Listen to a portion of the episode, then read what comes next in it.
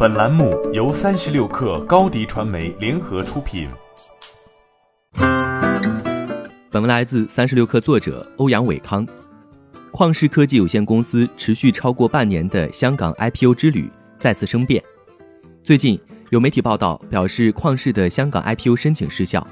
对此，旷视回应称，正常推进，需补充材料。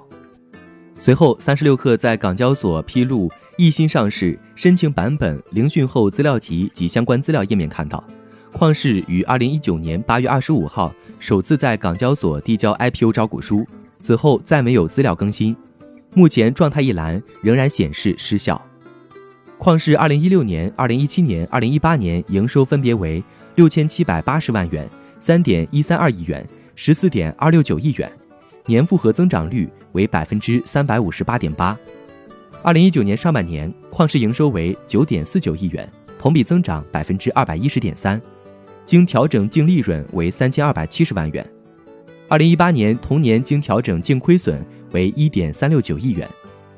美国商务部将把包括海康威视、大华科技、科大讯飞、旷视科技、商汤科技、亚美百科、易鑫科技和依图科技等在内的二十八家中国机构和公司。列入美国出口管制实体名单，限制这些机构从美国购买零部件。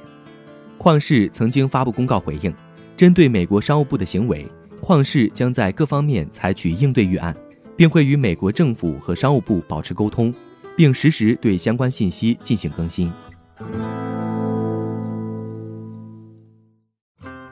欢迎添加小小客微信，xs 三六 kr，加入三十六氪粉丝群。高迪传媒，我们制造影响力。商务合作，请关注新浪微博高迪传媒。